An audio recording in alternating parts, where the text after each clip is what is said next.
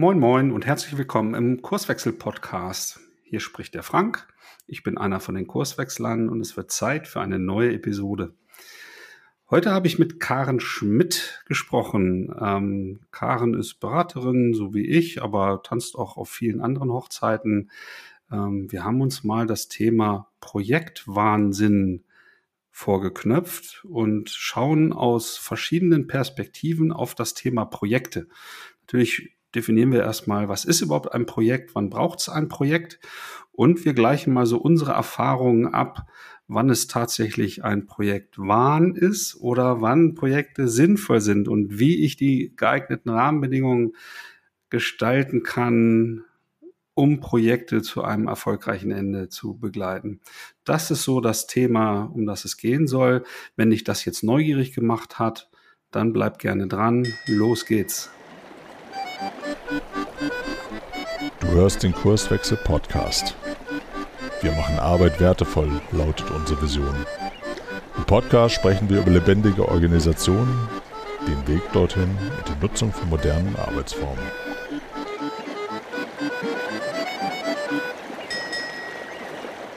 So, Aufnahme läuft. Hallo Karen, herzlich willkommen im Kurswechsel-Podcast. Hallo Frank, ich freue mich, dass ich hier sein darf. Sehr schön, sehr schön. Ähm, ja, wir ähm, haben uns ja vor einiger Zeit schon mal irgendwie unterhalten, was denn so Thema sein könnte, über das wir hier im Kurswechsel-Podcast mal sprechen können. Und da das Thema Projekte neben vielen anderen Dingen ähm, auch ein Steckenpferd äh, von dir ist, ähm, wollen wir heute mal so in diese Richtung gucken und mal untersuchen unter der Überschrift Projekt Wahnsinn, wo Projekte vielleicht ein Wahn sind oder wo sie sinnvoll sind oder irgendwie so. Wir waren schon bei solchen Wortspielen. Aber bevor wir da anfangen, Karen, äh, sag doch den Hörerinnen und Hörern mal so ein bisschen, wer du bist, wo du so herkommst, was dich so umtreibt und womit du dich so beschäftigst. Ja, ja vielleicht fangen wir mal mit dem Thema an. Projekte. Warum treiben mich Projekte um? Ähm, ich war das schon, geht schon ein bisschen länger zurück, dass ich sehr viel mit Projekten zu tun hatte und zwar seit 2000. Ähm, in einer mittelständischen Software- und Beratungsfirma haben wir relativ viele Projekte gemacht in allen Arten von Organisationen. Das fing irgendwie bei ähm, großen deutschen Unternehmen an und ging zu europäischen Institutionen und sogar Entwicklungszusammenarbeitsprojekte. Also wirklich ganz unterschiedliche Tiere, Tierchen von Projekten. Ich habe da in dieser Beratungsfirma das International Public Business aufgebaut und daher dann auch so aus Deutschland raus und mehr in diesem öffentlichen Bereich. Und irgendwie reden in Projekten immer alle aneinander vorbei, ist mir damals aufgefallen. Und einfach mal miteinander reden hat sehr oft einen sehr großen Unterschied gemacht. Und ich hatte dann aber so einen Managementjob, dann auch eine ganze Weile und tatsächlich irgendwann keine Lust mehr drauf. Und habe dann mal so außen rum geschaut, was es noch so alles gibt. Und habe mich mit Leadership-Entwicklung, Agilität und Service Design und alles sowas, was man heute auch noch macht, was man auch vor 14 Jahren schon gemacht hat, beschäftigt. Und bin eines Tages, habe ich mich mit dem Frank unterhalten, der ist Prof für Wirtschaft hier in Berlin an der HWR, also für Betriebswirtschaft. Und haben wir gesagt, sag mal, diese ganzen verrückten Sachen, wie kann man denn die einfach nutzbar machen, damit das Leben von Menschen in Projekten besser wird? Und da haben wir 2013 mit einem ersten Werkzeug, einem Project Canvas Over Defense gegründet. Das ist eine offene Innovationsgemeinschaft für Menschen in Projekten, mm, die ihnen helfen soll, mehr Spaß bei der Arbeit zu haben und auch sinnvolle Dinge in Projekten zu tun. Und das ist meine Affinität zu Projekten. Ich habe dann natürlich auch äh, weiterhin als Beraterin in Projekten gearbeitet und bin aber dann stärker auch ähm, auf das Thema Entscheidungen gekommen, weil das ein weiteres äh, großes Thema ist, wo irgendwie so viel unnötige Kraft und Zeit oftmals gefühlt verbrannt wird in Organisationen.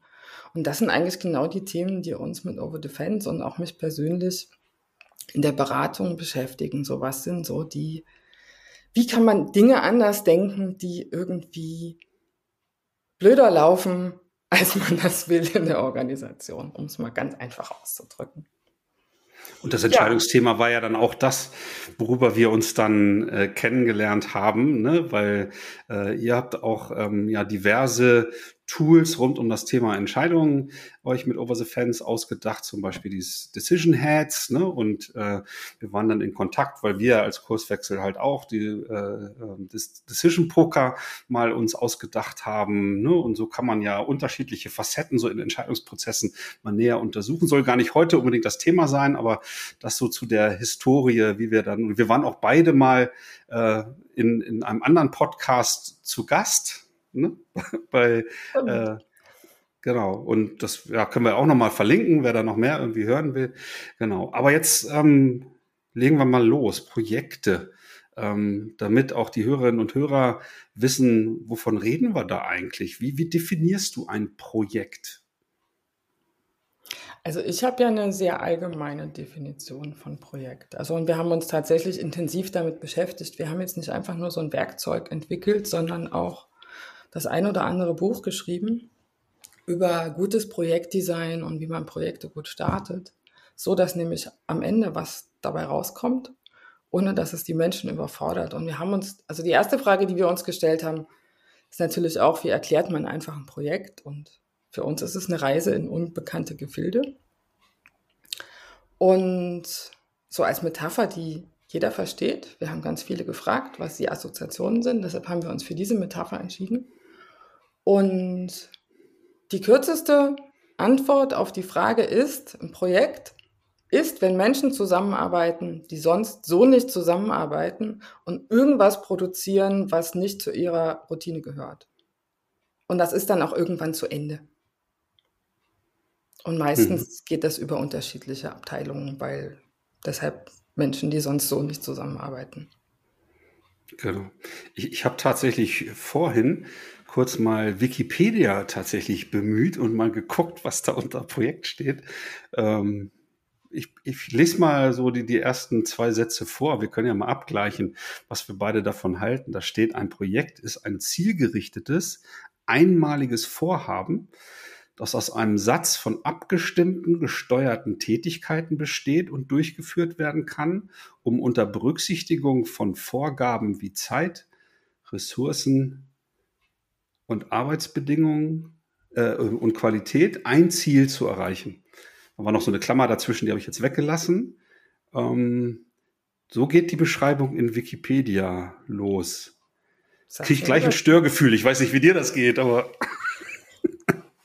Also, was ich gelernt habe, als ich mich mit Projekten äh, intensiv beschäftigt habe, und das tue ich jetzt tatsächlich seit 23 Jahren, ähm, ist, dass es irre an Projekten ist, dass es eben Menschen aus unterschiedlichen professionellen Hintergründen zusammenbringt.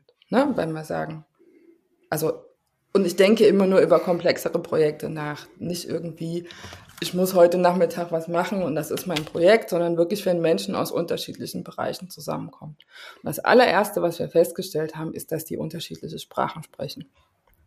So, was du da gerade vorgelesen hast, ja, dann setze ich mal kurz so einen BWLer-Hut auf, dann sage ich, ja, irgendwie nicht falsch.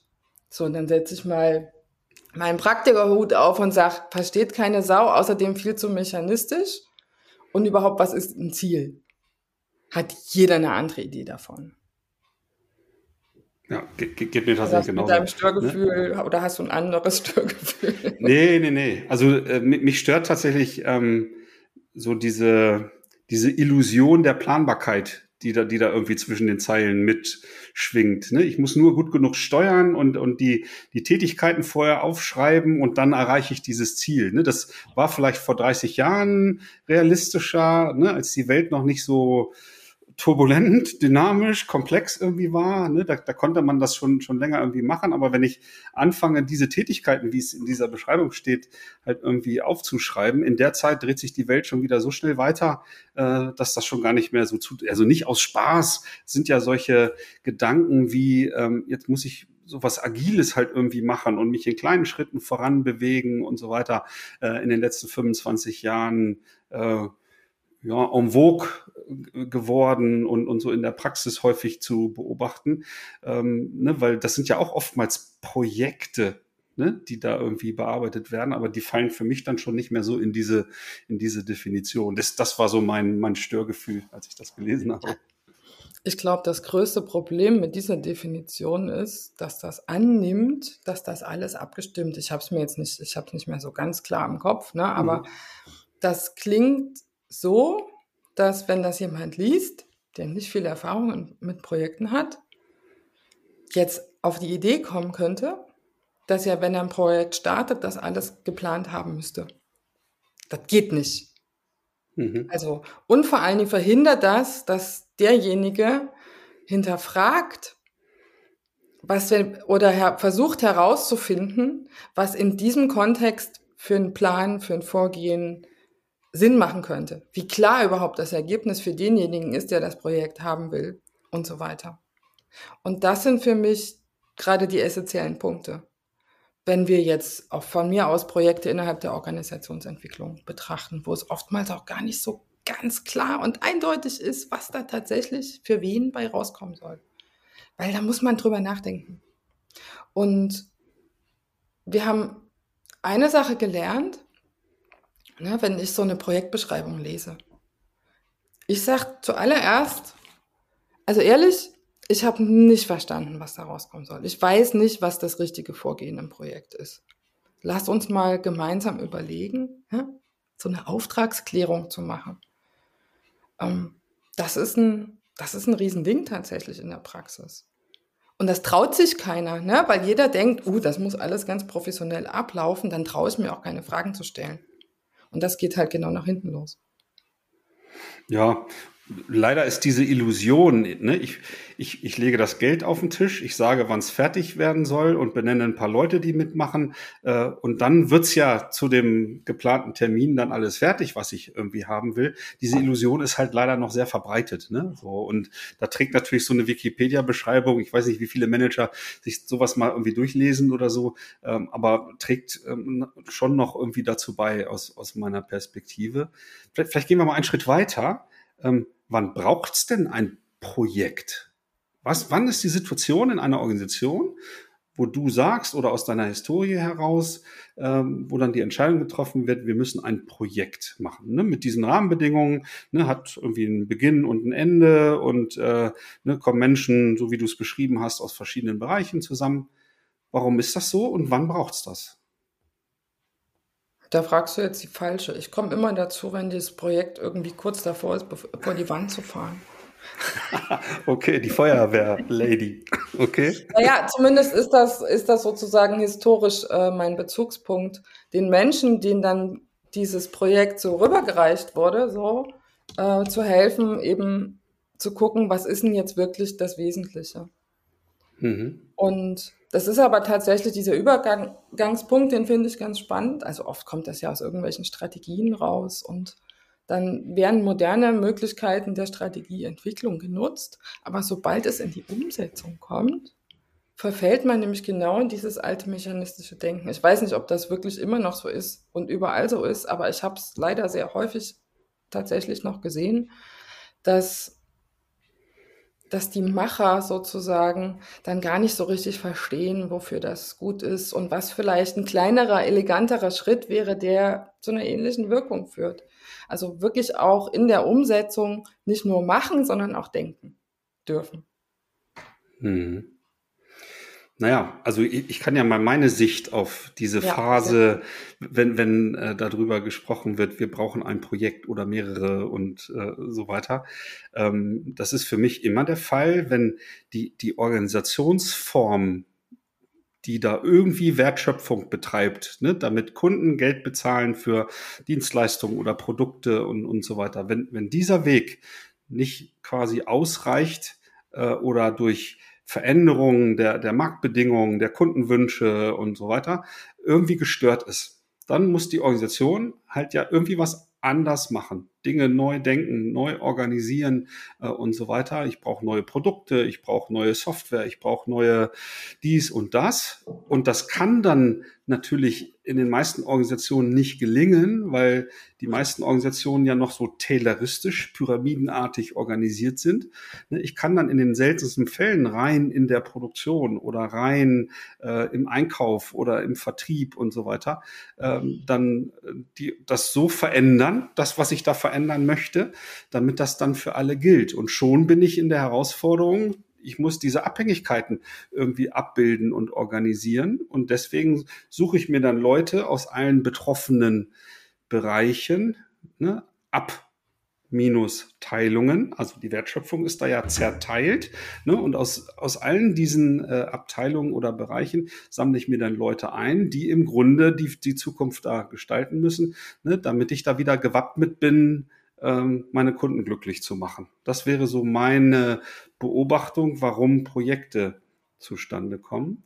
Und ich schiebe noch eine kleine Provokation äh, hinterher, die steckt ja da fast eben schon drin. Aber ähm, es gibt Menschen, die sagen, naja, Projekte braucht es eigentlich nur, ne, wenn die Linienorganisation, ne, das ist so die, diese Struktur, dieses Organigramm, nicht in der Lage ist, ausreichend Wertschöpfung für Kunden zu liefern. Ne. Nur dann muss ich solche Konstrukte wie, wie Projekte an den Start bringen, mit allen Herausforderungen, Schwierigkeiten und so weiter, die das ja mit sich bringen. Wir kommen ja gleich noch darauf, warum ich eher bei Wahn in der Überschrift äh, äh, bin und, und gar nicht so vollends überzeugt, ähm, dass Projekte oftmals sinnvoll sind sag mal, die, die Intention, und da passt auch die äh, angelsächsische Definition von Projektmanagement. Also ist, du kannst ja alles ein Projekt nennen. Ne? Also es mhm. ist ja ein Wort, ne? ich habe jetzt irgendwie, muss meinen Boden ölen, ist auch irgendwie ein Projekt. Aber die Frage, und wir haben irgendwann aufgehört zu fragen, was ist ein Projekt und was ist keins, sondern wir sind, wir haben die Frage ein bisschen verschoben, was sind Projekte, die Projektmanagement brauchen. Wo das normale Management der Organisation nicht mehr funktioniert. Und die angelsächsische Definition, die finde ich ganz schick. Das ist tatsächlich für alles, für das es keine etablierten Prozesse in der Organisation gibt. Mhm. So. Und meistens sind das ein bisschen komplexere Sachen und brauchen eben eine Abstimmung äh, aus unterschiedlichen Bereichen, weil sie ja dann auch unterschiedliche betreffen. Und das, das ist das Zusammenwirken ja sinnvoll. Ist jetzt alles relativ theoretisch, aber was spannend ist und was immer spürbar ist, ja, Projekte laufen außerhalb der Routine in der Organisation. Deshalb darf man da auch nicht zu viel von machen, ja, weil das sonst, weil die nämlich auch immer die normalen Geschäftsabläufe der Organisation stören. Die Leute sitzen mhm. ja nicht in ihren Abteilungen und warten darauf, dass sie mal in ein Projekt gerufen werden weil sie sich sonst langweilen, sondern die sind ja produktiv. Nehmen wir jetzt an. Und die Kraft, die ich in ein Projekt stecke, kann ich woanders nicht reinstecken. Ja, dann nähern wir uns jetzt schon so in meinem Blick des, des Projekts. Das war aber tatsächlich schon immer so. Ja. Und jetzt sind natürlich, äh, glaube ich, sowohl die Anforderungen unsicherer, komplexer und so weiter geworden, aber eben auch ähm, ist die Anforderung, Management zu denken in Projekten eine ganz andere geworden. Da kann man nicht nach hier so malen, nach Zahlen, nach so Routine oder nach so, nach, nach, nach so Standardprozeduren oftmals vorgehen. Da ist tatsächlich auch sehr viel Kreativität äh, hilfreich. Ja, die, die Zukunft ist unbekannter. Ne? So die, die, die Wette auf das, was ich da vielleicht gestalte, ähm, ne, ist schwieriger, glaube ich, geworden. Und die Schlagzahl. Ne? Ich werde viel häufiger mit Irritationen, mit veränderten Marktbedingungen äh, konfrontiert als früher, so, so dass ich, ähm, also das ist zumindest meine Beobachtung, ähm, ich bin gespannt, ob du das teilst, dass halt viele Projekte, die angefangen werden, äh, so lange brauchen, bis da was Sinnvolles entsteht, da, da ist dann schon wieder das, das nächste Thema, das übernächste Thema und, und so weiter. Die überholen sich dann ein Stück weit gegen, gegenseitig, sodass dann manche konträre Ziele in Projekten äh, erkennbar sind und auch einfach eine, eine Fülle, so, so dass ähm, Organisationen da oftmals sehr große Probleme bekommen, das überhaupt handhabbar hinzubekommen. Ne? Da, da geht es natürlich um Budget, da geht es um äh, die, die, die Kapazitäten, um die, diese Arbeiten in den Projekten überhaupt zu erledigen. Da geht es um Parallelität. Wie viel kann ich mir denn überhaupt parallel erlauben an neben der Wertschöpfungstätigkeit diese neuen Projektthemen dann irgendwie zu bearbeiten, also Priorisierungsentscheidungen zu treffen und boah, da kenne ich eine ganze Reihe von Unternehmen, da, da herrscht diesbezüglich absolutes Chaos, ne? weil alles wird irgendwie versucht gleichzeitig zu bearbeiten. Endlos lange Listen mit Projektthemen, die alle irgendwie laufen. Ne? Also da ist kein echter Fokus in der Bearbeitung, sondern ne, da, da irgendwie stolpert man da voran und äh, ne, immer nur so häppchenweise, aber es wird nicht häufig mal irgendwas abgeschlossen und äh, so, weil halt keine Priorisierungsentscheidungen getroffen werden. Ne? Und ich sehe da natürlich auch Verantwortliche in Organisationen, die leider da sehr viel, ja, sehr oft überfordert sind, aber auch verarscht werden, um es auf Deutsch zu sagen. Ne? Du sitzt dann da irgendwie okay. im Geschäft. Bitte? Von wem? naja, von den Leuten, die jetzt vielleicht äh, lokal in ihrer Abteilung von irgendeinem Projekt profitieren. Äh, so, weil ne, das, also in, in meiner Beobachtung, so Geschäftsführungssitzungen, Vorstandssitzungen, äh, kommen Leute, die stellen irgendein Thema vor, ne, also stellen ein, einen formellen Projektantrag so, und dann, das ist alles plausibel, sowohl von der Marktchance oder von äh, dem Potenzial und so weiter. Und ja, dann wird gesagt, ja, klingt super, machen wir. Zwei Wochen später, in, in der nächsten Sitzung, äh, kommt, kommt der nächste engagierte Kollege, stellt sein Projekt vor. Ne? Da wird wieder das Potenzial und so weiter. Super, ja, machen wir auch.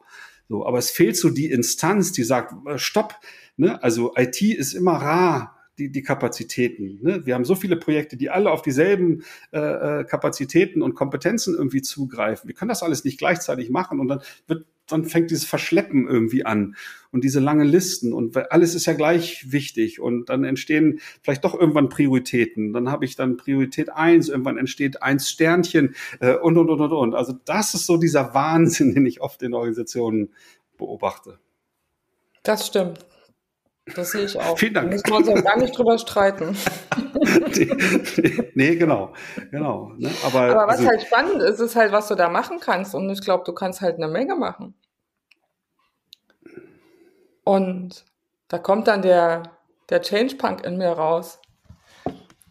Vielleicht erstmal alle Projekte nicht mehr machen, die eigentlich gar keiner braucht. Das klingt jetzt irgendwie ein bisschen einfach. Ist es eigentlich auch. Ähm, um das denkbarer zu machen, haben wir ein Konstrukt entwickelt. Also wir sprechen zum Beispiel nicht von einem Auftraggeber für ein Projekt, sondern von einem Projekteigentümer oder einer mhm. Eigentümerin. Also es geht um Ownership. Also die Verantwortung für das Projekt hat der Mensch oder die Menschen, die es initiieren. Die wissen nämlich auch genau, warum sie das wollen. Und das kannst du jetzt in so ein formales Briefing schreiben. Und das lesen dann zehn Leute, die vielleicht in dem Projekt mitmachen sollen.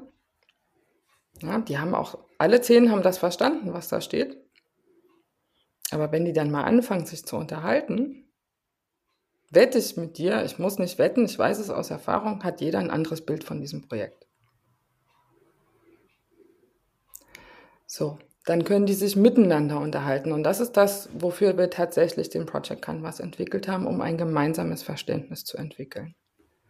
Das ist für das Team ein tolles Gefühl, wenn die ein gemeinsames Verständnis haben. Das hat regelrecht, da ist Teambuilding eingebaut. Also ich finde, das sollte man zum Start von jedem Projekt miteinander reden, sich zuhören, auch die Missverständnisse direkt auf den Tisch legen und ein gemeinsames Verständnis entwickeln, ist super. Also kann ich empfehlen. Aber richtig Sinn macht das erst, wenn auch die Meinung der EigentümerInnen mit im Raum ist.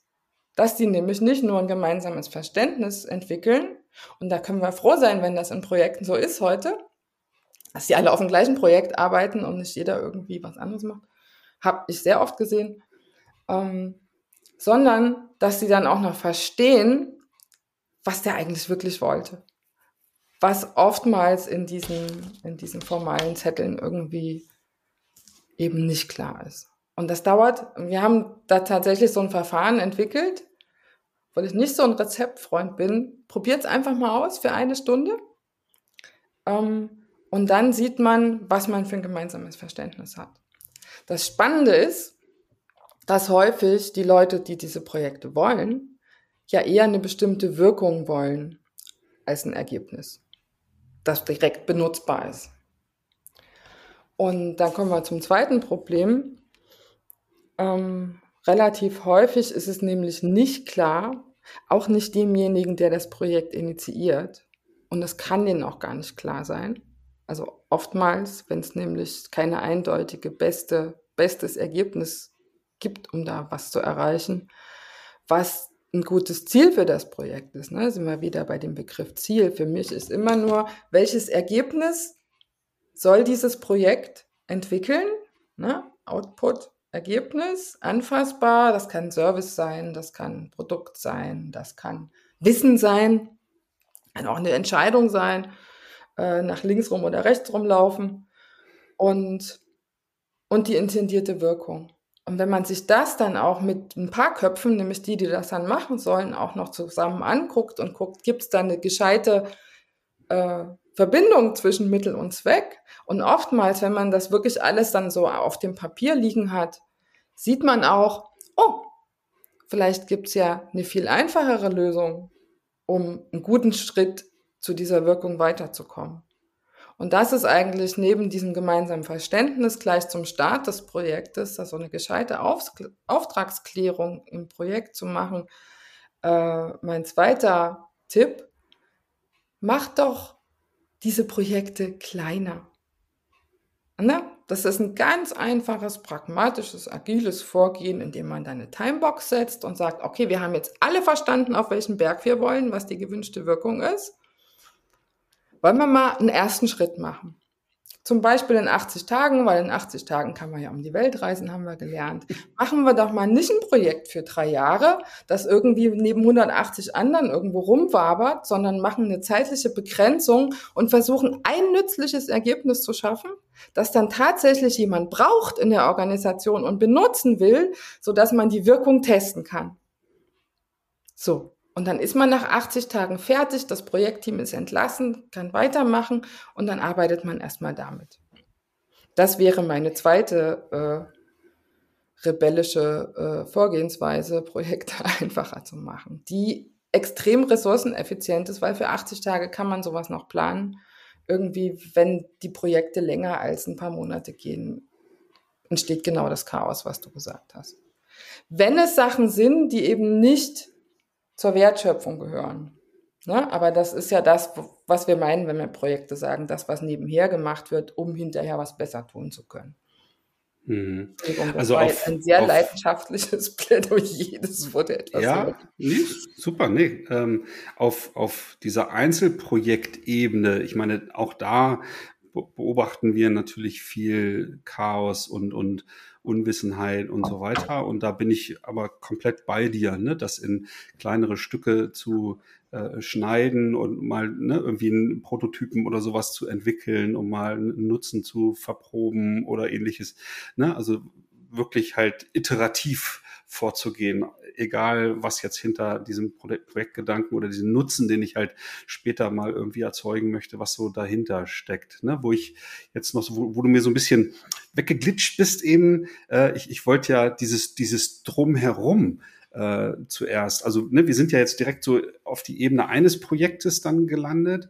Ähm, ne, was, was glaubst du, was, was braucht's in einer Organisation, um, um die Rahmenbedingungen so zu gestalten, dass genau das möglich wird, was du gerade beschrieben hast? Ne? So in meiner Fantasie, die, diese, diese Projekt Projektgruppe oder Projektteam, ne, die du eben vor Augen hast, ne, die arbeiten ja idealerweise diese 80 Tage dann in Vollzeit oder vier Tage in der Woche äh, an, an, an so einem Thema oder so, ne, oder also zumindest mit, mit einem ernstzunehmenden Zeitinvest, der, ähm, sag ich mal, eine, einen hohen Fokus äh, für, für dieses Thema gewährleistet und eben nicht dieses, ähm, weil wir halt 178 Projekte parallel halt irgendwie machen und es nicht hinkriegen, Dinge dann wirklich in Reihenfolge irgendwie nacheinander oder mit irgendwelchen Limits auf Organisationsebene, nicht in dem Projekt-Backlog in Anführungsstrichen, sondern ne, dass ich wirklich auch die, die parallelen Projekte, äh,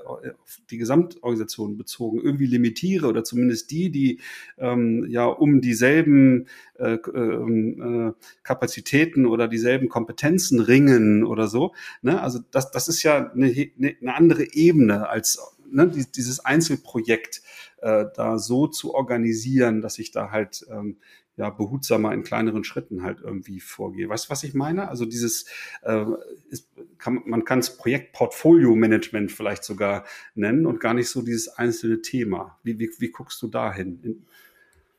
Naja, Projektportfolio-Management gibt es ja in einigen Organisationen, die das auch ganz gut machen. Die haben dann vielleicht sogar ein Pro Projektmanagement-Office, die genau diesen Service äh, verbringen, da so eine gewisse Transparenz reinzubringen. Ähm, aber ich kann da tatsächlich überhaupt gar keine idealtypische Antwort geben, weil ich nicht glaube, dass es die gibt, weil das sehr stark vom Einzelfall, also von der konkreten Situation mhm. abhängt. Und ich, ähm, ja, ich will mehr Change Punk. Also wirklich von der Situation ausgehen und die ausgehen äh, und die Situation schrittweise verbessern. Ich glaube, das ist das Einzige, was funktioniert. Auch ich glaube, auch in Organisationen, die so ein Portfolio-Management haben, ist das nicht gerade alles 1A. Dass das, also selbst wenn da Profis am Werk sind, ähm, da hat sich immer so eine ganz eigene Dynamik in der Organisation etabliert und ich habe keine lineare, einfache Antwort darauf.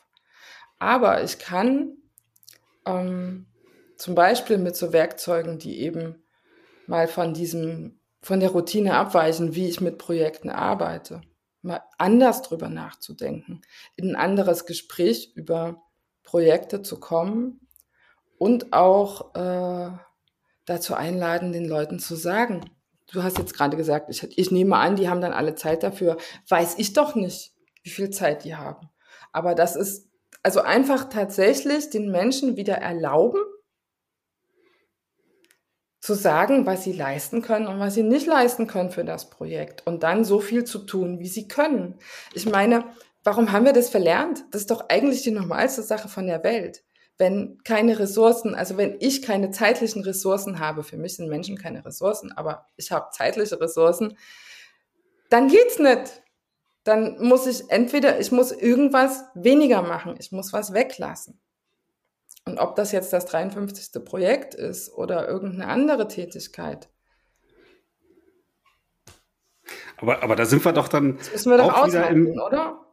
Dürfen. Ja, ja, aber also, aber auch da ähm, in, in Einzelprojekten äh, sehe ich ganz oft Projektwahnsinn, ne, weil dann genau das passiert. Ich habe halt meine Linienaufgaben, Tagesgeschäft, äh, werde irgendwie nominiert oder gefragt oder ich sage freiwillig, ich möchte jetzt da in einem Projekt oder zwei oder zwölf halt irgendwie mitmachen. Ähm, so, und dann fängt die Projektorganisation halt irgendwie an. So, jetzt wird ein Projektmeeting angesetzt, irgendein Kickoff.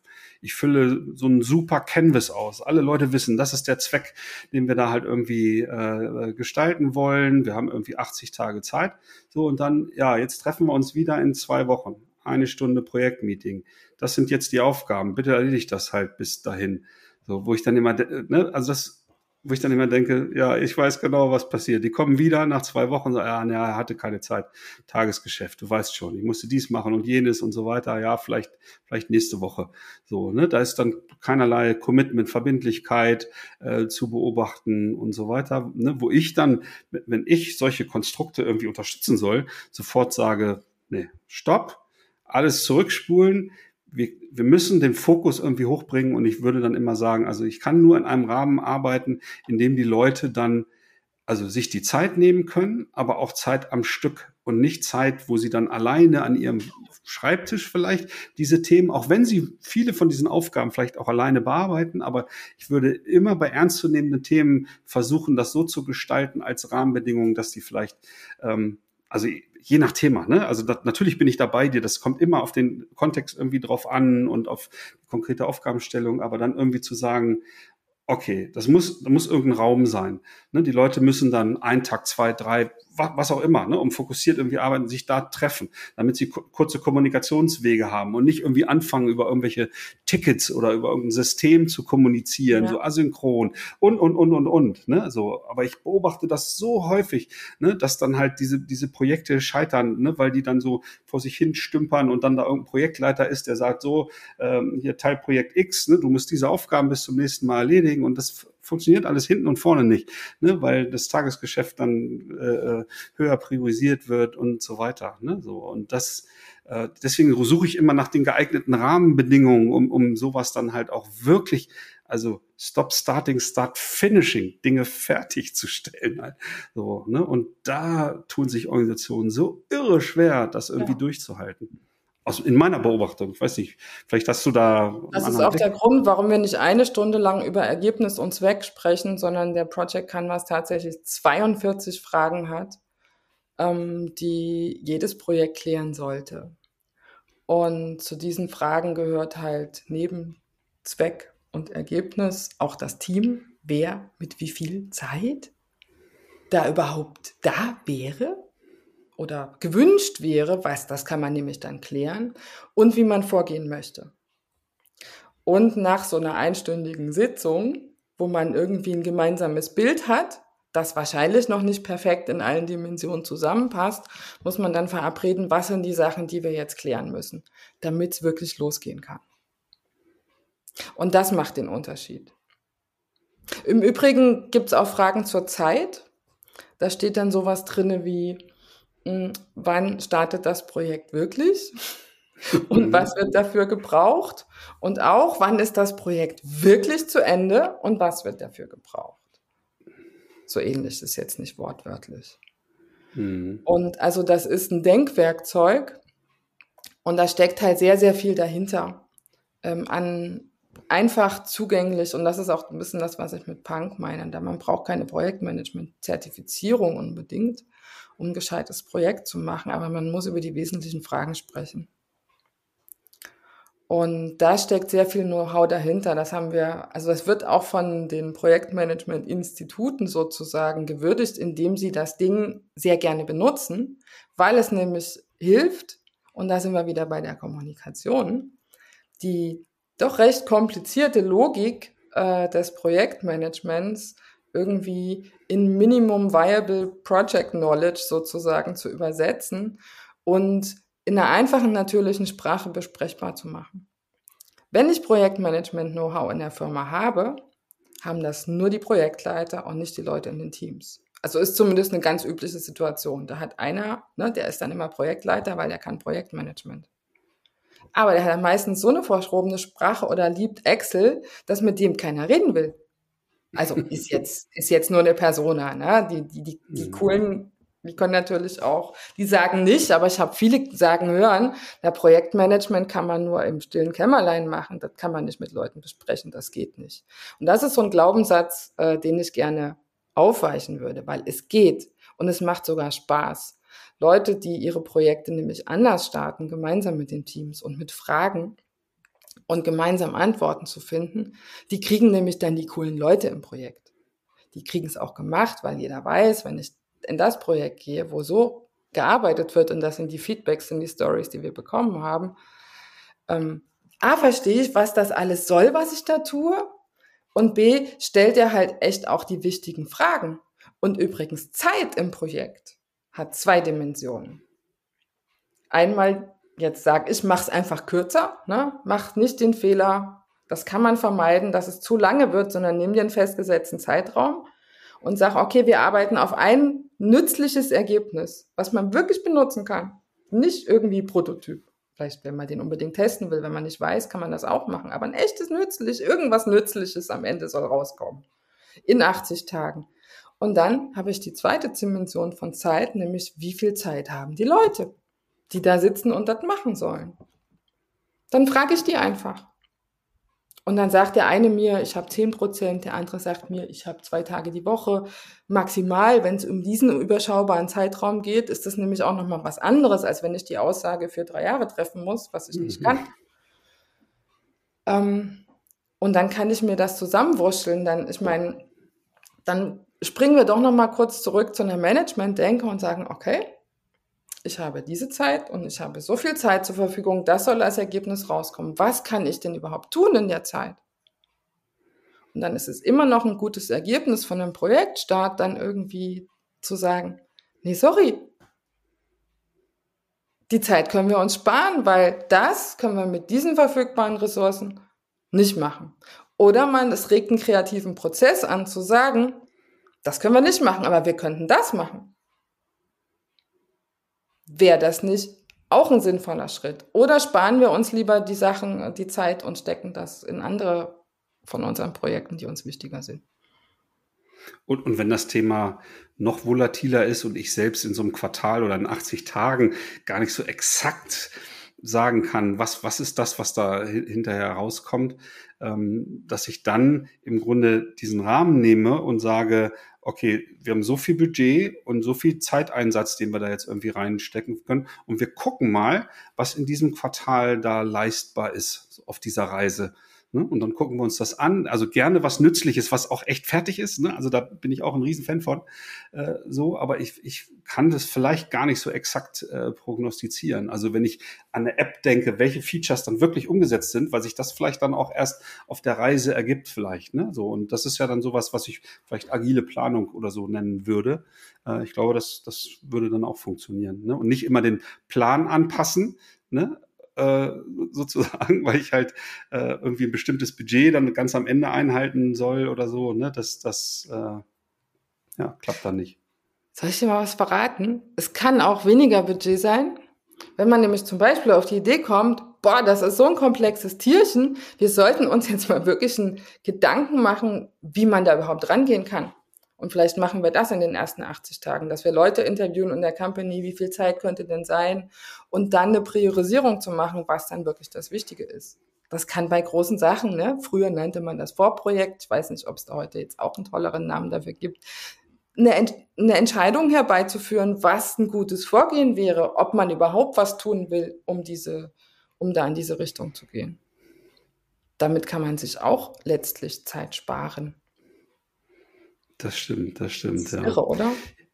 Das ist, das ist wirklich irre. Also es gibt schon nach wie vor Wahn und Sinn und Irre und so weiter. Also das ist, diese Wortspiele gefallen mir natürlich äh, super, aber ich, ich merke schon, ähm, wenn man ähm, ja, sich gut vorbereitet, ähm, auch vielleicht Kommunikationswege findet, um naja, Leuten also auch Sprache, äh, Kommunikationswege und Sprache zur Verfügung stellt, um auch anders über das, was ich da gemeinsam erreichen will, ne, mit erfahrenen und vielleicht noch nicht so erfahrenen Kolleginnen und Kollegen, äh, dass dieser Rahmen, und ne, da bin ich wieder bei den Rahmenbedingungen, die ich halt irgendwie schaffe, äh, dann gut geeignet ist, ne, damit ich, damit ich da gut äh, coole Sachen auf die Reihe bekomme in so einem mhm. Projekt und halt eben nicht darauf angewiesen bin, dass halt nur ein ein kluger Projektleiter da irgendwie durchsteuert und die Aufgaben verteilt und dann kontrolliert, ob das irgendwie erledigt wurde. Das, das wäre jetzt so mein Fazit. Ich, ich weiß nicht, was du jetzt so mitnimmst, weil ich äh, glaube, wir haben jetzt so, ne, die Uhr tickert ja ne, fast eine Dreiviertelstunde rum. Äh, ich glaube, wir haben so unsere, unsere Sichtweisen zu Projekten, zu Projektwahn und Sinn äh, mal so, zumindest mal so auf dem Level beschrieben. Was, was wäre so dein Fazit jetzt gerade?